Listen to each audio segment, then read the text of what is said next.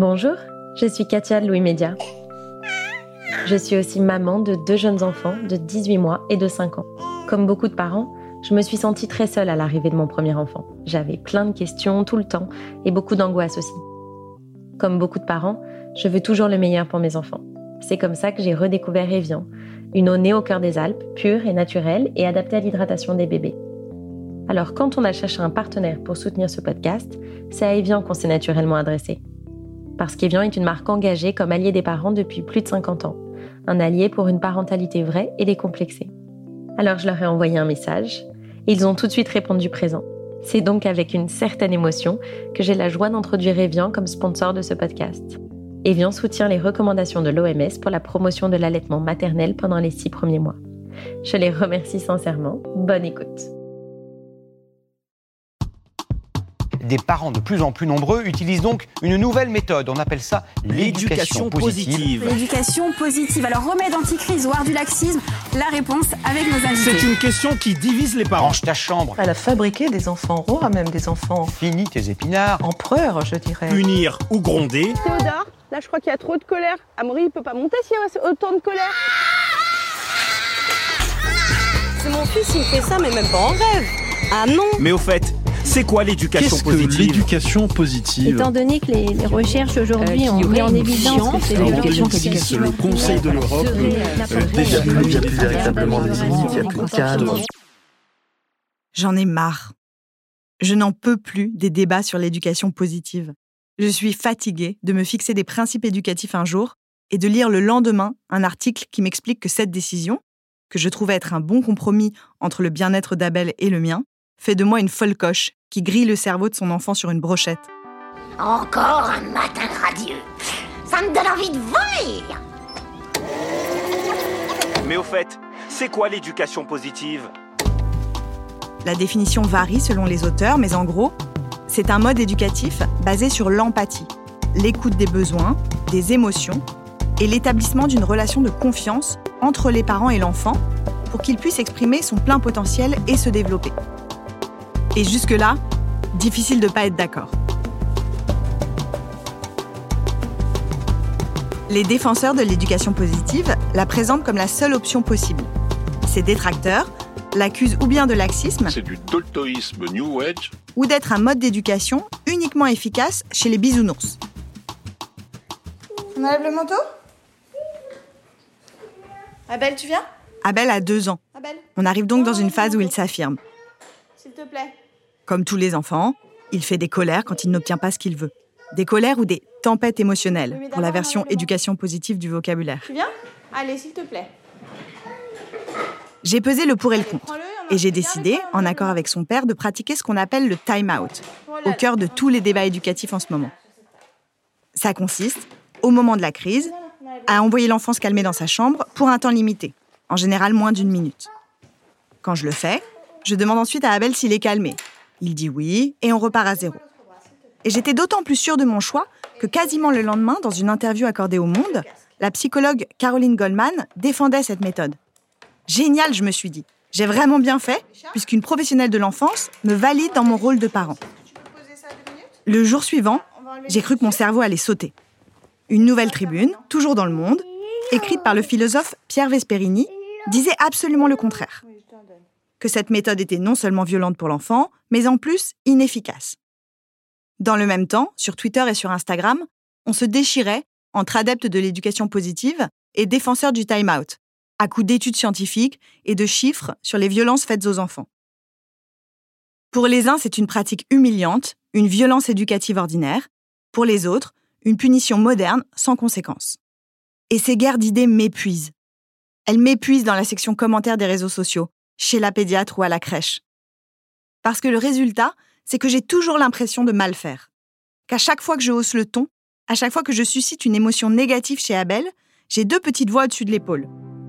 L'une me dit C'est bien, tu poses des limites sécurisantes à ton enfant, tu te préserves toi aussi, et ton bien-être lui bénéficiera. L'autre me dit Tu vas le traumatiser.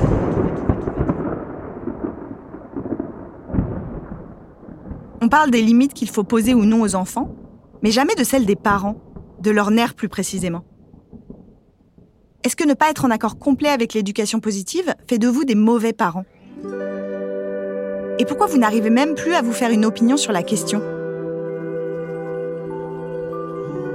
Je suis Marine Revol, vous écoutez Fête des Gosses, et cette fois, on va essayer de ne pas vous embrouiller. Faites des gosses Faites des gosses. Faites des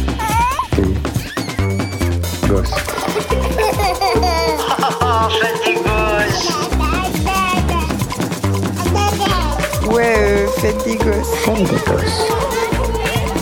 Faites des gosses.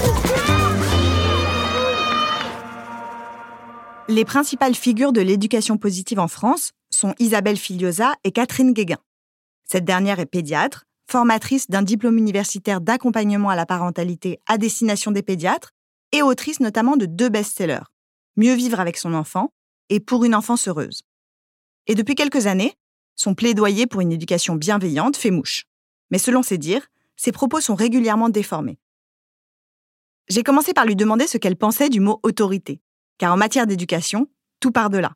Enfin, a priori. Euh, L'autorité, je n'utilise pas ce terme.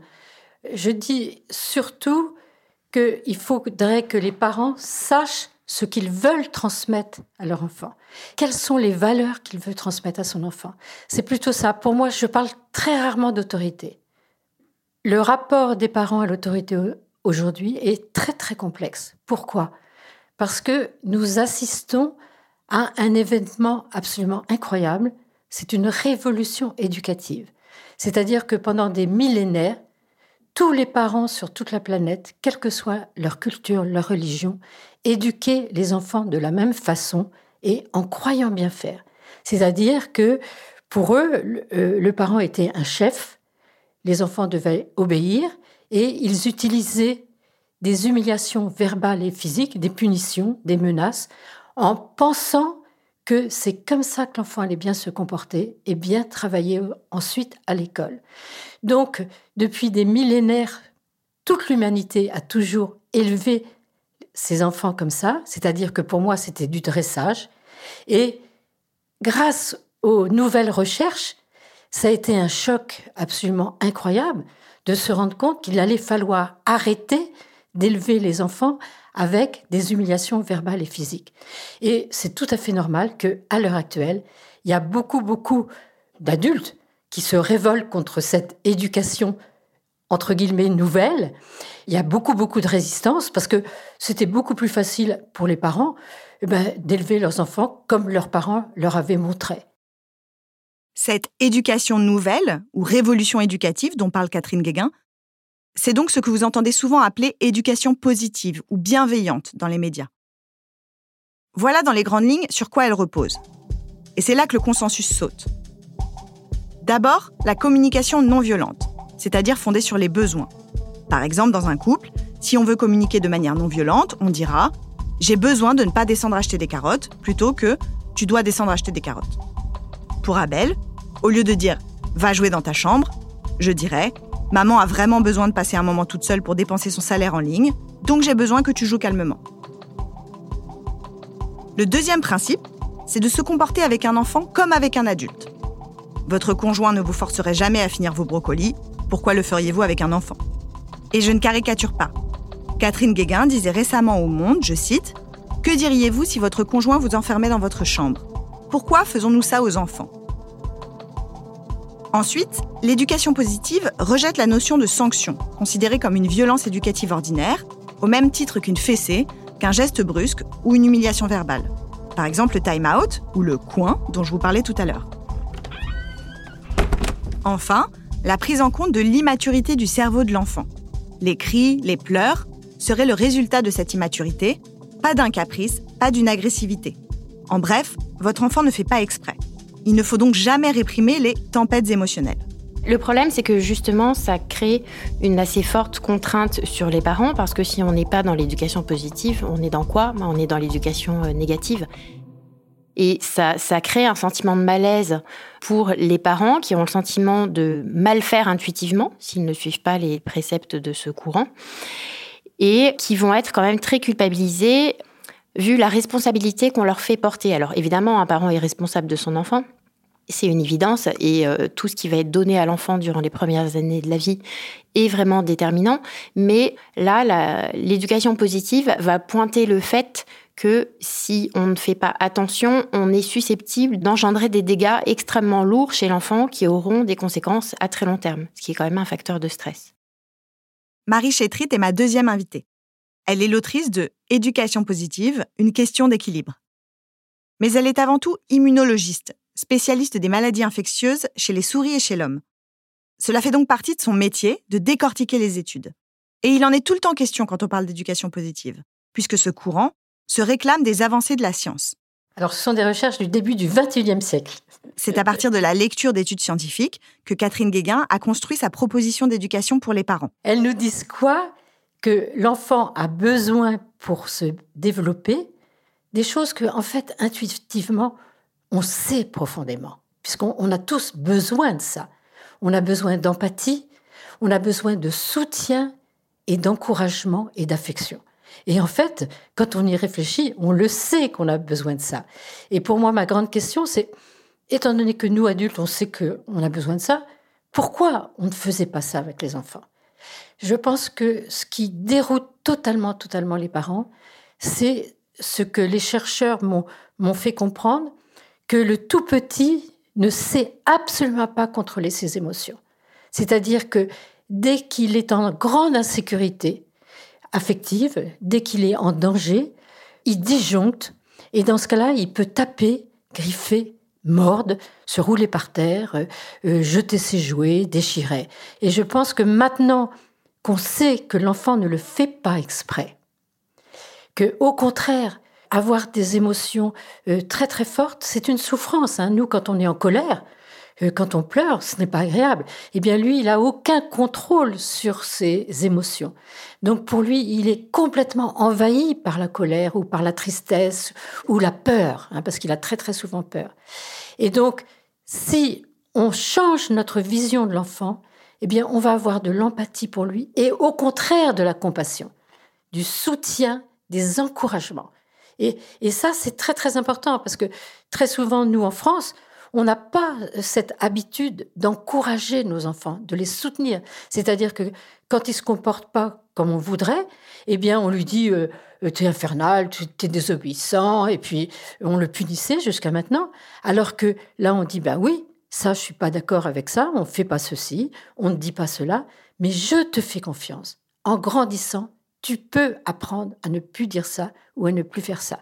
C'est-à-dire que, vous voyez, c'est toujours le soutien c'est-à-dire qu'on ne va pas lui mettre d'étiquette en, lui disant qu'il est euh, méchant, hein, euh, qu'il est euh, infernal, parce que je l'ai entendu des milliers et des milliers de fois. On va lui dire oui, là, je suis pas d'accord avec ce que tu dis ou ce que tu fais, mais je te fais confiance. Parce que qu'est-ce qui nous fait progresser, nous adultes? C'est que quelqu'un nous fasse confiance. C'est-à-dire nous dise oui, tu es capable de faire ceci, de faire cela. Et c'est ça qui nous fait progresser. Ça ne veut pas du tout dire qu'on va céder. Hein. Ça, j'y tiens énormément, énormément, parce que en ce moment, beaucoup de gens veulent faire croire que cette éducation, basée sur des recherches scientifiques, c'est du laxisme. C'est absolument le contraire. C'est-à-dire qu'on doit élever l'enfant, c'est-à-dire l'aider à progresser, mais on le fait sans humilier l'enfant verbalement et physiquement. Pour ça, Catherine Guéguin applique à la petite enfance ce qu'on appelle les neurosciences affectives et sociales. Les neurosciences, c'est une discipline scientifique qui a pour ambition et objectif de comprendre le fonctionnement du cerveau. Les neurosciences affectives et sociales, l'un de ces champs de recherche, montrent qu'une relation basée sur l'empathie dès la petite enfance agit de façon bénéfique sur le cerveau. Et en termes d'éducation, le moins qu'on puisse dire, c'est qu'elles ont du succès. Lorsqu'il était ministre, Jean-Michel Blanquer en a par exemple fait son atout numéro un pour lutter contre l'échec scolaire et comptait s'appuyer sur les connaissances sur le cerveau pour révolutionner l'école. Catherine Guéguin a fait des neurosciences affectives et sociales le socle de sa théorie éducative. Elle s'appuie sur des recherches qu'elle cite toutes à la fin de ses livres, ce qui est assez rare pour être souligné, car sur Instagram, sur les comptes de parentalité positive, c'est rarement le cas. Alors, à l'heure actuelle, je vois dans notre société, en France, beaucoup de gens qui disent qu'ils en ont marre de cette nouvelle éducation. Hein. Moi, je ne la dis pas positive parce que euh, j'aime pas ce mot-là. Hein, c'est une éducation qui est basée sur des recherches scientifiques. Et on sait ce qu'il faudrait faire pour que l'enfant se développe bien. Donc c'est une éducation basée sur les compétences qu'on appelle socio-émotionnelles et basée sur l'empathie. Et ça, c'est extrêmement important. Et extrêmement important de comprendre que l'empathie, c'est le travail sur les émotions. Et ça, parler d'émotions, euh, actuellement en 2022, ça paraît normal, mais je peux vous assurer que la majorité des adultes n'ont pas été du tout élevés en étant connectés à leurs propres émotions. Du tout, du tout. Donc, euh, euh, c'est un vrai, vrai travail qui peut être extrêmement compliqué. Plus on a subi des humiliations verbales et physiques, moins on est connecté à nos propres émotions. Puisqu'on nous a dit quand on était enfant qu'il fallait pas montrer quand on était en colère, qu'on n'avait pas le droit de pleurer. Hein. C'était euh, si tu pleures, va dans ta chambre. On n'avait pas le droit de montrer qu'on avait peur. Hein. Tu n'as pas besoin d'avoir peur. Hein. Moi, j'ai entendu ça tout le temps, tout le temps, euh, quand j'étais en consultation. Mais tu n'as pas besoin d'avoir peur. Alors que si, l'enfant a très peur. Donc, c'est une éducation qui est basée sur la compréhension de ce que fait les émotions, c'est-à-dire que les émotions nous aident à nous connaître, c'est la connaissance de soi. Donc il y a tout un travail d'abord de la part des adultes à être reliés à leurs propres émotions. Dire que l'éducation positive est simplement une éducation qui est basée sur des recherches scientifiques et qu'on sait ce qu'il faudrait faire pour que l'enfant se développe bien, c'est une façon de discréditer le camp d'en face. En sous-texte, ça veut dire que si on lit ces études, on ne peut plus être en désaccord avec l'éducation positive. Or, comme l'explique Marie Chétrit, les études, ça se conduit de différentes manières et s'interprète avec des prismes tout aussi variés. Je crois qu'il y a un effet de mode autour des neurosciences qui sont extrêmement appréciées du grand public. Il y a une sorte de neurophilie et de, fascination pour euh, toutes ces recherches, avec beaucoup, beaucoup, beaucoup de surinterprétations, d'extrapolations qui ne sont pas forcément euh, pertinentes. Il y a un article qui est paru euh, il n'y a, pas très longtemps qui a démontré que la validité des études qui sont faites par IRM en neurosciences était en fin de compte assez faible parce que pour avoir des résultats fiables, il faudrait pouvoir inclure des euh, milliers d'individus dans une seule étude. Or, l'IRM, c'est quelque chose qui coûte extrêmement cher. Donc, quand vous avez des crédits de recherche qui sont limités, vous n'allez pas faire votre étude sur 1000 euh, personnes. Donc, on a beaucoup d'études qui sont faites sur des petits effectifs qui retrouvent des effets, mais quand on groupe toutes ces études, on se rend compte que les effets se tassent et ça vient signifier que tous les résultats dont on peut entendre parler qui disent euh, les études par IRM ont montré que, bon, en fin de compte, il y aura beaucoup de choses qui seront à prendre avec euh, des pincettes. L'article dont parle Marie Chétrit a été publié en 2022 dans le journal de recherche Nature.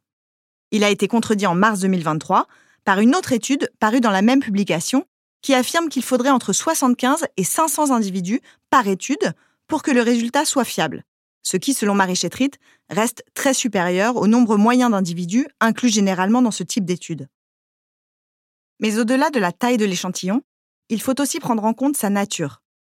Marie Chétrit m'explique que nombre d'études citées par Catherine Guéguin sont en fait réalisées sur des échantillons d'enfants victimes de violences sévères ou sur des animaux, et donc difficilement comparables au stress que peut vivre un enfant au quotidien parce qu'on lui dit de se dépêcher, qu'on hausse le ton ou qu'on l'envoie au coin tout en lui témoignant de l'affection par ailleurs. Un enfant ayant été victime de violences, comme le souligne Catherine Guéguin, étant en effet fragilisé. Plus on a subi des humiliations verbales et physiques, moins on est connecté à nos propres émotions. Pour Marie Chétrit, ça implique donc une lecture spécifique de ces études.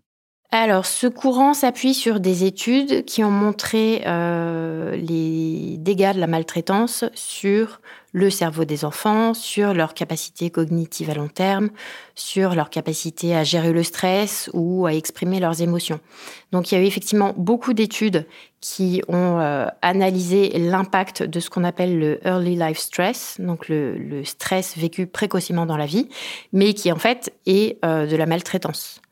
Donc, euh, maltraitance physique avec des enfants qui sont euh, battus régulièrement, abus sexuels, euh, maltraitance psychique avec des parents qui peuvent être violents verbalement, humilier leurs enfants, les insulter, les rabaisser en public, leur dire qu'ils sont des incapables. Et puis, négligence également. Donc, négligence, ça peut être très large. Ça peut être soit des parents totalement indifférents à leur enfant et qui ne lui apportent pas du tout de nourriture émotionnelle, d'empathie, d'amour, d'attention, ou bien ça peut être de la négligence pour ses besoins vraiment euh, assez primaires euh, en termes de, de santé, de nourriture et de sommeil. Donc là, il y a vraiment énormément de données qui montre de manière incontestable euh, les dégâts qui sont générés chez les enfants qui ont subi ce type de maltraitance. Il y a eu aussi beaucoup d'études sur les enfants roumains des orphelinats de Ceausescu, où c'est aussi un, un, sacré niveau en termes de, de, maltraitance. Et puis, il y a aussi beaucoup euh, d'études qui sont faites chez l'animal, dans des modèles de rats et de souris. Et dans ce cas-là, les rongeurs sont soumis à des stress vitaux très intenses. Par exemple, vous allez euh, prendre des bébés rats qui ont quelques jours, et vous allez les séparer de la mère pendant euh, trois heures. C'est le protocole habituel. Vous séparez le raton de la mère pendant trois heures, et ce, 21 euh, jours d'affilée. Donc c'est quand même extrêmement long à l'échelle de la vie d'un rat. Un petit rat qui est séparé de sa mère, ça veut dire qu'il a froid, puisqu'il peut plus être contre elle. C'est qu'il ne mange plus. Et euh, donc, on ne peut pas comparer l'intensité de ce stress et la durée dans la vie du rat euh, avec euh, un petit stress quotidien chez l'enfant. Il y a aussi des stimulus de stress qui sont par exemple de soumettre un rat à l'odeur de son prédateur qui est le renard, où là c'est vraiment un signal de danger immédiat et de mort imminente. Donc là encore, c'est un stress extrêmement intense et puis on ne peut pas de toute façon calquer une réaction de stress chez l'animal avec une réaction de stress chez l'humain où la psychologie est quand même différente de celle du rat. Faites des gosses. Faites des gosses. Marie Chétride ne dit pas laissez pleurer votre enfant sans vergogne ou le stress est la fin n'importe peu. Mais plutôt, ne vous dites pas que s'il pleure quelques minutes, il va développer un stress post-traumatique digne d'un retour d'Irak. Parce que quand on lit correctement les études, ce n'est pas ce qui est écrit. Reste cette question. Comment savoir qu'une étude est fiable? Si vous voulez les lire vous-même, voilà ce que dit un article de France Info consacré au sujet. Premièrement, Vérifiez qu'elle est publiée par une revue crédible. Renseignez-vous donc sur la publication en question. La deuxième chose qu'il faut regarder, c'est la méthodologie. Elle est en général indiquée sous les résultats au début de l'étude. Comment est choisi l'échantillon? Est-ce qu'il est représentatif? Comment ont été récoltées les données? Ensuite, vérifiez que l'étude a été relue et donc validée par des pairs. Et enfin, que les auteurs sont identifiables. Est-ce qu'ils sont connus et spécialistes dans le domaine de l'étude? Et est-ce qu'ils ont un intérêt à publier le résultat de cette enquête Je suis consciente que vous avez autre chose à faire de vos journées que de traîner sur des sites des revues scientifiques. Et aucune stasie de la parentalité ne vous le reprochera. En revanche, si vous n'êtes pas sûr d'une étude que vous avez lue, le mieux est de ne pas la relayer. Car c'est entre autres ce qui contribue à la désinformation autour de l'éducation positive. Il y a, selon Marie Chétride, un problème dans la diffusion de ce contenu. Il y a aussi euh, pléthore euh, d'influenceurs sur les réseaux sociaux qui ont beaucoup plus des profils euh, école de commerce et marketing que psychologues pour enfants, pour l'immense majorité, et qui diffusent des contenus que clairement ils ne comprennent pas ou bien parlent de publications qu'ils n'ont pas lues ou dont ils ont lu l'abstract mais pas les méthodes. Donc ils n'ont pas ce, le recul nécessaire pour pouvoir interpréter correctement les données. Et c'est vrai qu'il y a beaucoup de confusion à ce niveau-là. Comme exemple de méprise sur les études, Marie Chétrit me reparle justement du time-out, le fait donc d'isoler Abel sur un temps court, le temps que la crise passe. Et en fait, quand on fait la biblio sur le time-out, il est montré que c'est totalement inoffensif, que ça n'a aucune répercussion négative à long terme. Mais il y a une espèce de mythologie là-dessus qui est due à l'interprétation erronée d'une étude. Alors en 2003, une équipe euh, américaine a publié euh, un article dans Science qui décrivait les euh, conséquences de l'exclusion sociale. Donc la chercheuse s'appelle Naomi Eisenberger Et euh, dans cette étude, elle a recruté des étudiants qui étaient rémunérés pour participer à cette étude et elle leur a fait suivre un petit protocole qui est le suivant. Ces personnes étaient euh, censées jouer au ballon de manière virtuelle euh, dans un petit programme informatique avec d'autres participants. Euh, pendant euh, le jeu informatique, les personnes étaient soumises à une IRM et euh, on enregistrait donc l'activation des zones cérébrales. Au cours du programme informatique, certains participants ne recevaient jamais le ballon, sans savoir pourquoi, de manière complètement aléatoire. Et à l'issue de l'expérience, on leur demandait d'expliquer comment ils se sentaient. Est-ce qu'ils se sentaient puissants? Est-ce qu'ils se sentaient exclus, invisibles, etc. Et donc les conclusions de cette étude, c'était que les participants qui avaient été ignorés par le programme informatique se sentaient exclus et invisibles et malheureux. Et dans leur cerveau, durant le, test, on notait une activation de zones cérébrales proches de la douleur. Voilà, donc c'était une expérience d'exclusion sociale menée, je le répète, sur environ une vingtaine de personnes adultes. Et en 2014, Dan Siegel, qui est un auteur euh, qui a écrit sur euh, euh, le cerveau et la psychologie positive, utilise cette étude pour dire que l'enfant qui est envoyé se calmer dans sa chambre souffre. Voilà, qu'on détecte chez les enfants un signal de souffrance lié à l'exclusion. Et ensuite, cette affirmation d'Anne Siegel a été reprise par Isabelle Fioza euh, en 2018, je crois à peu près. Et donc c'est devenu, voilà, le time-out est nocif pour l'enfant, alors que euh, l'étude n'a rien à voir avec la sanction par le time-out, puisque là on rappelle quand même que dans, dans cet article, ce qu'ont étudié les chercheurs, c'est les effets d'une exclusion totalement aléatoire et injuste, ce qui n'est pas le cas du time-out quand la sanction est appliquée dans un cas bien précis pour euh, apprendre à l'enfant que son comportement n'est pas souhaitable. Mais voilà, depuis tout le discours sur le time-out, comme quoi ça serait nuisible pour l'enfant et que ça le rendrait très malheureux et que ça aurait des conséquences à long terme, euh, a euh, pris de l'ampleur en France. Et c'est basé sur l'interprétation erronée de cette publication. Mais ce n'est pas le seul danger. Elle alerte également sur le fait que les travaux dont se réclame l'éducation positive, par exemple ceux de la psychiatre Maria Montessori ou de la psychanalyste Alice Miller, ne peuvent pas être totalement décorrélés de l'époque et du contexte politique dans lequel ils ont été menés. Je crois que c'est les, discours de, toutes ces femmes et aussi de, des autres psychologues qui sont intéressés à l'enfance au cours du XXe siècle, ils sont quand même inscrits dans un contexte et une époque. Elle aide l'enfant dans son activité, mais ne le trouble pas, le laisse faire. Par exemple, Maria Montessori, elle s'est intéressée aux enfants des rues. C'est ça la base de sa pédagogie. Une vraie éducation, parce que justement, l'enfant devient plus intelligent. C'est des enfants qui vivaient euh, dans la rue, qui n'avaient aucune éducation. Donc c'est à eux qu'elle s'est intéressée. L'éducation, c'est de ne pas trop gêner Françoise Dolto, l'évolution d'un enfant. Elle parle dans le contexte post-68, donc après des décennies d'éducation quand même euh, assez autoritaire, où euh, les enfants n'étaient pas écoutés et où un enfant était une petite chose qu'on élevait comme ça, mais qui n'avaient pas vraiment de, vie intérieure. Ils ont sommeil, ils dorment, ils n'ont pas sommeil, ils dorment pas, ça n'a aucune importance, pourvu qu'ils laissent tranquilles les parents à partir d'une certaine heure. Die Zerstörungswut des Menschen euh, Alice Miller, elle, elle a été très marquée par la guerre et par la Shoah, ce qui explique son refus de toute autorité et elle dit même que l'éducation est un besoin de l'éducateur.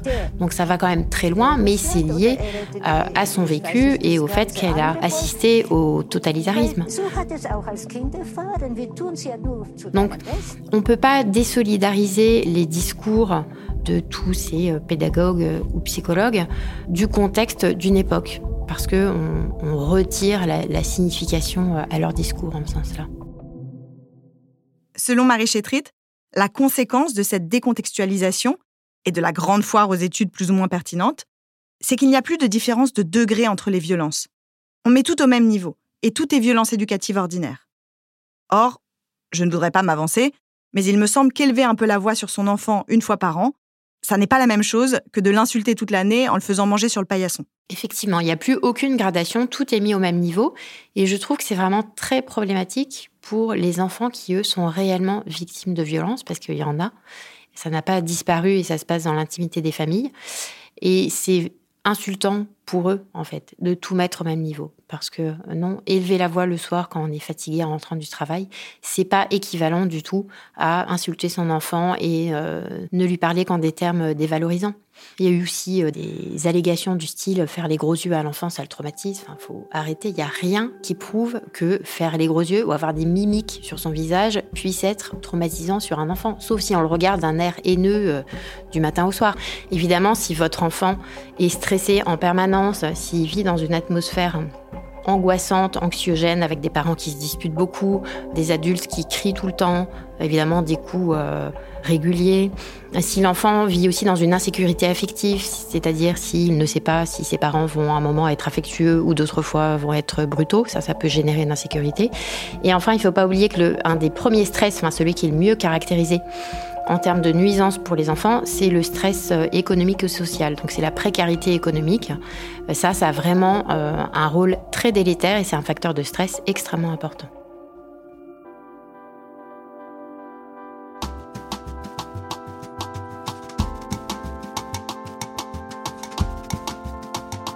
Ce que l'on peut dire, c'est que l'essence de l'éducation positive est incontestable. Écouter son enfant, prendre en compte ses émotions, le considérer comme une vraie personne. Ça n'est pas un petit être à modeler pour qu'il présente bien dans les dîners, mais un sujet avec sa personnalité propre. Et faire sortir cette question-là des champs purement philosophiques ou militants, essayer de comprendre comment cela se traduit dans les sciences de l'éducation, c'est un vrai début pour s'acheminer vers une société meilleure. Prendre la décision d'élever ses enfants avec plus de douceur, mmh. plus d'empathie, c'est C'est déjà une décision forte pour que le monde se porte mieux même si cela implique que votre enfant ne ressemble pas toujours à un personnage des triplés. En revanche, autorisez-vous à prendre de la distance avec les études et la littéralité des enseignements. À ne pas culpabiliser dès qu'une larme perle sur les cils de votre enfant. Ça ne va pas lui griller le cerveau et ça ne fait pas de vous de mauvais parents. Et si vous faites en sorte d'être vous aussi plutôt serein, en dormant bien, en sortant, en lâchant prise quand c'est possible, et donc en n'ayant pas envie de lui hurler dessus en rentrant, il en bénéficiera. Une fois qu'on a dit ça, si on a quand même envie d'être plus proche des recommandations de l'éducation positive sans y laisser sa peau, comment on fait? Est-ce que c'est possible de faire ça sans finir avec les murs repeints au ketchup? Et d'ailleurs, est-ce que dans l'éducation positive, le ketchup est toujours autorisé? C'est ce qu'on va voir dans notre deuxième volet sur l'éducation positive.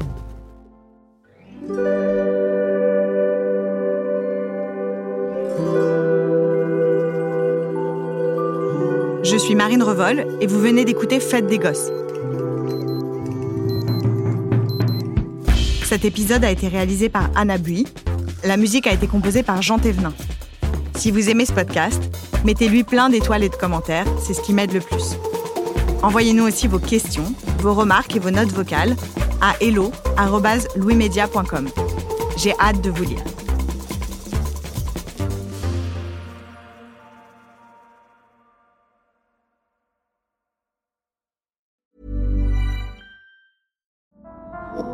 Vous ne le savez peut-être pas, mais en 2024, ce sont les 70 ans de la fin de l'Indochine française. Et aujourd'hui, plus de 150 000 personnes en France ont, comme moi, un de leurs parents né en Indochine. Euh, j'ai côtoyé la mort euh, tout le temps, jusqu'à ce qu'on parte euh, en France. Mais on a vécu avec le bruit de la guerre d'une façon quotidienne. Je crois que si je ne dors pas, même maintenant si je ne dors pas, mais parce que ça m'est resté.